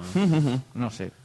Echando un ¿eh? vistazo a Red Replay, que además tenéis los dos, el de arcade y el de, eh, de NES. ¿Te lanza una patata? Venga, a lo loco. Y la segunda parte para Super Nintendo, bueno, segunda parte, no sé si es un remake o una Sí, segunda el parte. Poco- ¿Eso también es da? Bueno, eso, he dicho eso, porque el juego puede ser maravilloso, es que no lo he jugado. Pero... ¿Cómo que les da? No, está- no, sí está también en el recopilatorio. Ah, no, no, no, no está. Ah, Solo está el 1 y el de NES. Eh, el 1 y el de arcade. Este era lo- lo que Battlemania- comentado El antes. Battlemaniacs no está y el Double Dragon tampoco. Por eso te decía que no Ah. están todos los juegos. Lo bueno del Red Replay es eso, que me parece un desarrollo. Mm, además salió a precio reducido. Sí. eh, me parece un desarrollo que sonroja todo lo que se ha visto últimamente, ¿sabes? Porque, yo qué sé, os puedo hablar de los recopilatorios de Neo Geo, por ejemplo, ¿sabes? Sí. Recordaréis que venían muy poquitos juegos, que no estaban en las mejores condiciones, ni mucho menos. Mm, aquí hay un mimo total y absoluto y un respeto por lo que es el juego, los juegos de Rare, que es eh, apabullante, ¿sabes? Y el hecho de que te fuerza a jugar para conseguir nuevo contenido también dice mucho y bueno de lo que se estaba haciendo con este título. Yo os lo enseñaré cuando venga. Sí, esto es un tema interesante también, ¿eh? Sí, Eh, bueno, esto poco- para un debate fantástico. Pero cómo es- se vuelve a pensar eh, en los juegos antiguos y cómo se, mm, las hay empresas que miman ese producto. sí, Como, muy pocas, por Kitian. ejemplo, Por ejemplo, Sega lo está haciendo muy bien. La, la empresa esta de MS, eh, M2, no, M2, eh, ah, no me acuerdo cómo se La llama. de Sega, quieres La de Sega, la sí. que hace los 3DS y hacía el Sega Age. Todo ese mimo que hay detrás. Sí, sí, sí. Sega sí, pero luego no te viene Capcom y te mete otro Mega Man y... Mira, Vale. es el ejemplo perfecto, Kitian, porque salieron prácticamente a la vez.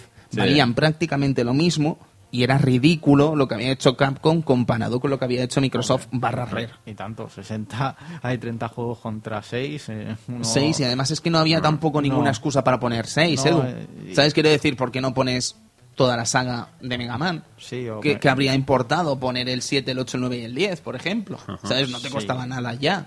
¿Sabes? es que la verdad es que no. no vas a vender el 7 y el 8 por separado. O sea, es que No. suena, suena surrealista que se le ocurra acá con vender por separado No, estos claro, dos y juegos. aparte que son juegos que ya, que ya han vendido y que ya han hecho recopilaciones de recopilaciones de Que hay recopilaciones. mil Eh, recopilaciones de Mega Man, ¿sabes? La saga X estaba en GameCube entera. Sí, en, sí, sí. en PlayStation Bueno, y en también. NES, o sea, los de NES también estaban en un recopilatorio yo- ya que se, creo que no llegó a España, o sea, no llegó a Europa, llegó a Estados Unidos, llegó a Japón. El de Play 1 Y luego en Play Play 1 uno. Sacaron los juegos por separado, Por os separado. recuerdo, no se vendieron en pack, se vendieron por, Por separado. separado. Bueno, portadagas que tenían. ¡Qué portadacas que tenían! Portadacas. Cuidado, cuidado. Sí, sí. Qué maravilla. Oye, que hablé con Inafune en, Oh, sí. en- en la Gamescom y le pregunté por el Mega Man 3. No sé si lo visteis. Sí, es verdad. Que me dijo que, bueno, que en era fin, basura, ¿no? no no es que fuese basura, es que fue un desarrollo que le costó mucho hacer. Ah. o sea, ya lo hablamos creo que también por aquí alguna vez. Eh, pero lo que nos dijo fue básicamente que es un desarrollo que le enfermó. El del Eh, Legends. No, no, en el Mega Man Ah, 3. el Mega Man 3, Mega Man sí, 3, sí, vale, sí, vale, sí. vale. Que le puso enfermo literalmente, que estuvo durmiendo incluso en la oficina y tal, y que le, al final lo que le costó fue casi la vida. Y que luego al final no salió como debía. ¿Sabes? Que no era lo que quería hacer. ¿Y quién lo diría, eh? Con lo buen juego que es Mega Man 3. Sí. ¿Sabes? Que, joder, Maravilloso. yo, a pesar de lo que diga Inafune-san, es mi favorito, ¿sabes? Eh, Lo adoro, el Mega Man 3.